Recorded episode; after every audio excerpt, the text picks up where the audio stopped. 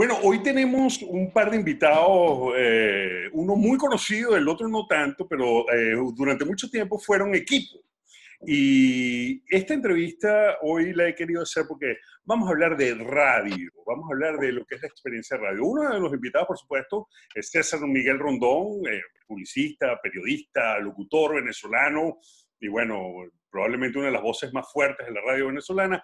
Y nuestra invitada es Alexa Liendo, quien fuese productora eh, de César Miguel por unos cuantos años, por unos cuantos años, Alexa. Fuiste, eh, tengo entendido que fue como por cinco años, de radio y televisión.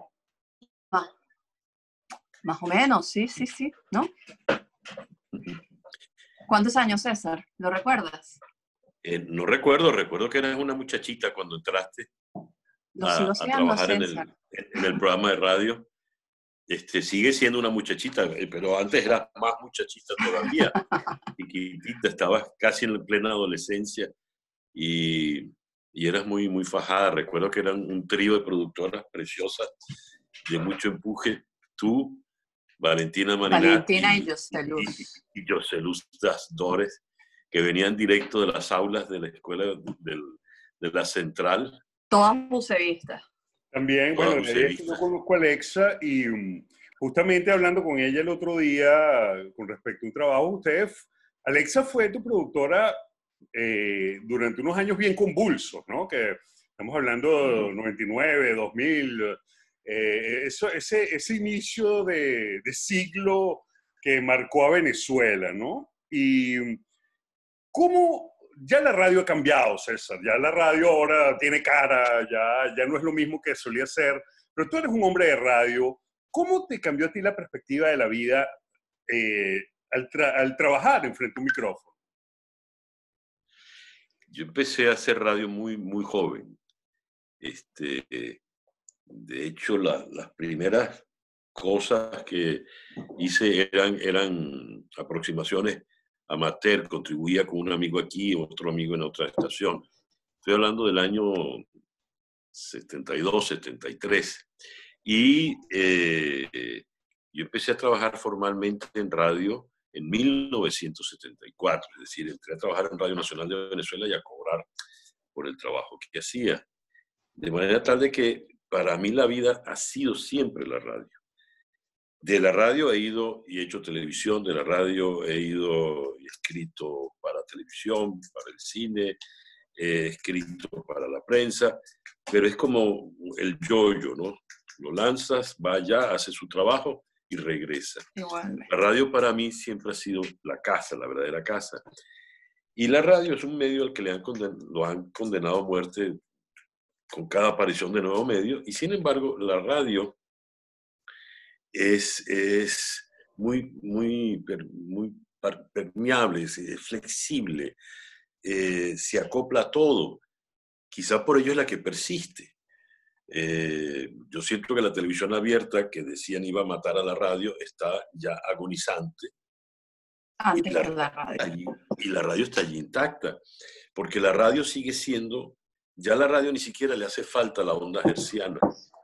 Eh, todo lo que estamos haciendo, esta misma conversación de ahorita, que se hace por un medio muy novedoso y, y por una red, todo algo muy novedoso, está mucho más cerquita de la radio como concepto que cualquier otra cosa, porque la radio siempre apela a la intimidad, a lo, a lo que es directo. Aquí nosotros estamos hablando y puede haber mucha gente que se nos va a sumar a la conversación, pero esta conversación es entre nosotros. En este momento yo le estoy viendo la cara a Ale y ella me está viendo a mí y pareciera una conversación entre nosotros. La radio tiene eso, siempre una intimidad. Cuando tú conversas con el micrófono, esa es la persona con la que tú estás conversando. Claro, puedes terminar enloquecido si el micrófono te responde, pero, pero, pero es, es un proceso muy, muy hermoso. Así que con todo lo que yo he hecho en los medios a lo largo de toda una vida que ya va siendo un poco larga, eh, sigo siendo por encima de cualquier cosa un hombre de radio. Eso está muy bien. Y Alexa, tú, bueno, que empezaste tu carrera justamente trabajando con César Miguel Rondón, eh, que, que eres un animal de radio también, porque te has dedicado a trabajar en este medio durante mucho, toda tu vida prácticamente. ¿Cómo fue enfrentarte con este monstruo que es César Miguel, siendo tú una pequeña estudiante? Monstruo me refiero al, al personaje radial. Por supuesto. ¿Y qué aprendiste tú? ¿Qué lecciones así, son, deben ser muchas, pero qué lección te dejó César Miguel o qué te enseñó César Miguel sobre radio que tú puedas rescatar ahorita? Bueno, evidentemente César fue mi maestro en radio, en todo. Yo empecé con César haciendo los noticieros únicamente y luego entro al equipo de producción. Y recuerdo que eh, de los noticieros que más me costaba hacer con César era el deportivo, porque yo con el deporte no me llevaba muy bien escribiendo y tenía que escribirle béisbol a César, que por supuesto es una autoridad en béisbol y en grandes ligas venezolanas. Y me tocaba incluso tener clases con Marimontes. César me decía, llamas a Marimontes a las seis y media de la mañana y ella te va a decir qué vamos a decir.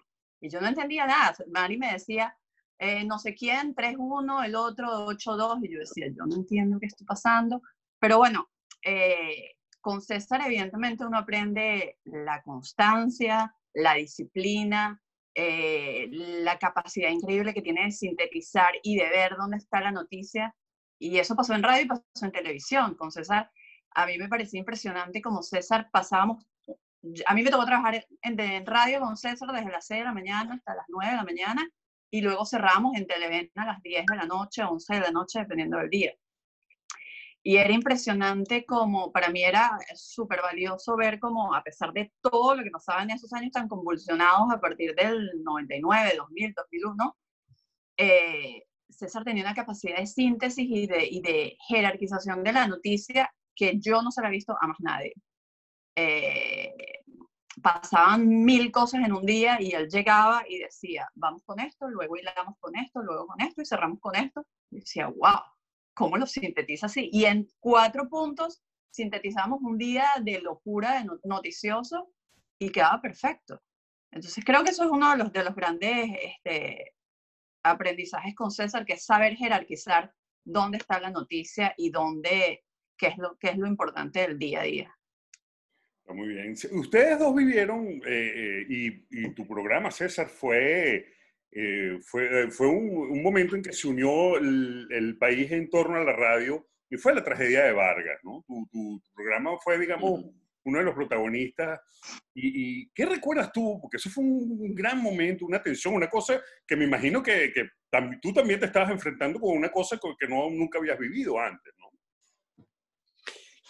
Era la, radio había montado un, operativo porque estábamos eh, esperando por los resultados. No, se estaba votando el referéndum. Se estaba votando el 15 de diciembre. Sí, para, para aprobar la, la constitución, o no, para aprobar el, la, la, convocatoria de la constitución. Ajá, 16 de diciembre.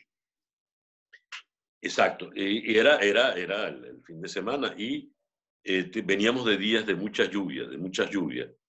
Y bueno, empezamos a hacer un operativo en función electoral. ¿Cómo está la situación aquí? que están votando allá? Recuerdo cuando por fin contactamos al gobernador del estado Miranda, Enrique Mendoza. Y creo que estaba en ese momento en Barlovento. Y cuando yo le pregunto, gobernador Enrique, ¿cómo va la, la votación? ¿Cómo están la, la, y Enrique, fuera de sus casillas, desesperado, dice, ¿qué votación y qué carajo? Aquí nos estamos ahogando. La situación es terrible, tenemos desbordados los ríos tales, más cuales, esto es un lodazal aquí. Y a partir, recuerdo puntualmente de esa entrevista, entendimos que había que poner el acento en otro lado. En paralelo a eso, eh, una hermana mía vivía en Caraballeda. Y ella me llama en un edificio en Caraballeda, en un penthouse en un edificio en Caraballeda. Y ella me llama para decirme que la situación es terrible, que ella siente que eh, están bajando unas piedras desde el cerro y ella cree que el edificio se va a caer, que va a subir a la azotea. Entonces, de repente transmitimos eso y al transmitir el mensaje de Caraballeda, eh, de mi hermana, empiezan a llamarnos la gente, a darnos sus teléfonos celulares para eh, manifestar también la angustia en que estaban pasando por Vargas. Querían salir al aire para, para hacer reporte de lo que estaba pasando. Sí, y allí, de manera automática, el operativo electoral terminó convertido en un operativo de auxilio a la comunidad. Creció tanto la audiencia que montones de emisoras, no del circuito de Unión Radio, ni mucho menos, se sumaron a nosotros. Y la radio se convirtió en una especie de campamento de emergencia. Eh, ¿Verdad, Alex? Fue eso una experiencia. primero nos convertimos en un equipo, éramos, ya no eran solo las productoras de César, eran las productoras de Nelson, eran las productoras de Pedro Pensini, era todo un equipo trabajando juntos, nos turnábamos, no dormíamos, creo que dormíamos en la radio, y todo el mundo quería pasar por Unión Radio a hablar por nuestros micrófonos, porque además era la única, era el único circuito que se escuchaba en Vargas, entre otras cosas y le estábamos dando información, era precisamente hacia los varguenses y todo. Fue una experiencia conmovedora, conmovedora, conmovedora, extenuante. No descansamos, fueron días y días de, de, mucho trabajo, ¿no? Y recuerdo que alguien dijo que por los helicópteros que estábamos en, que se enviaban alimentos y ayuda, decía, pero metan también pilas, pilas para que se las pongan a los radiecitos, para que los puedan seguir escuchando. ¿no? Fue una experiencia. Me imagino. Y, y uno de los, de los elementos que, que, sobresalen de todo ese, ese, ese pasaje que recordamos los venezolanos fue ese acto, coño, yo no sé si llamarlo de humor negro o sadismo, de ese tipo que te llamaba y te decía que estaba eh, atrapado y, resultó ser toda una farsa, ¿no? ¿Cómo, sí. ¿cómo fue ese momento? Eso fue un gran momento radial eso fue un plot twist, como se llama uno en las películas, que uno no se esperaba, ¿no? ¿Cómo lo viviste tú? Bueno, fue muy dramático para todos nosotros, pero en, la memoria parece que fuera muy largo. ¿eh? Eso duró apenas 24 eh, horas o un poco más. Sí, creo que 24 horas estuvimos hablando con él.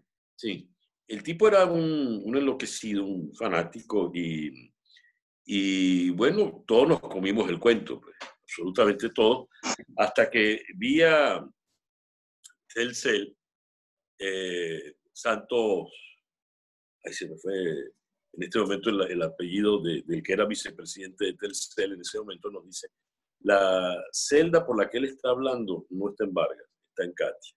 Está en Y ahí fue donde nos dimos cuenta.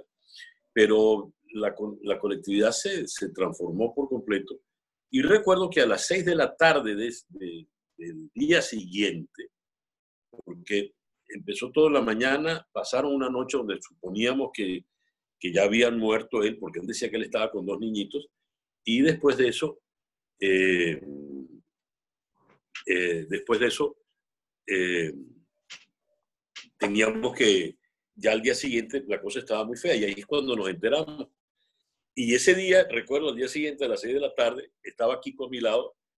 Yo tuve que decirle a la gente, miren señores, esto, es una mentira, me han engañado eh, terriblemente.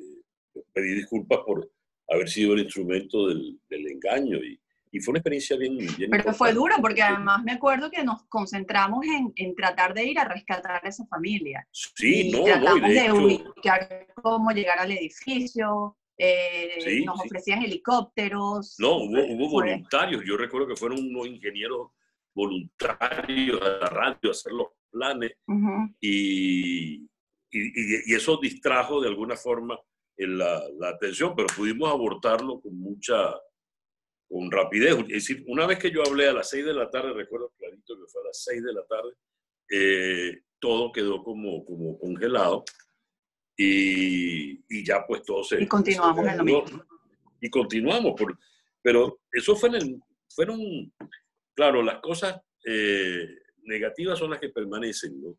Y eso es lo que queda, pero de toda esa larguísima semana de transmisión, eso fueron eh, un poco más de 24 horas, ¿no?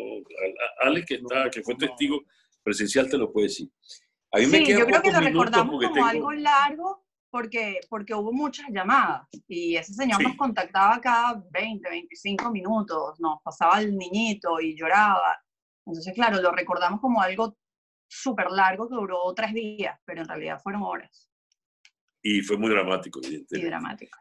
Oye, estoy muy comprometido en el tiempo en este momento, me, me encantaría seguir eh, con ustedes mucho, mucho tiempo más. Muchísimas gracias. César, último punto, último punto antes de que te vayas. Proyecto Cumbre al aire.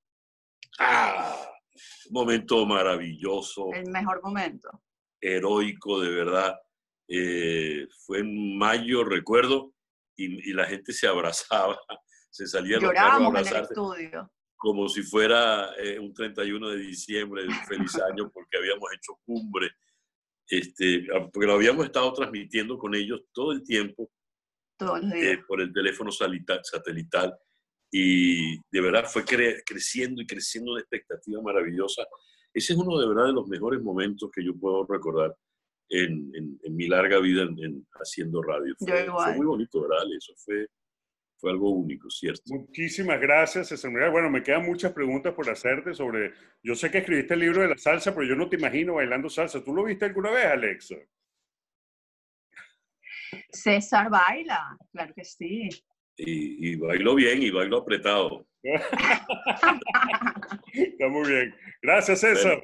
gracias a ti. Okay, gracias, César. Te quiero. Chao, Ale. Besos. Besos.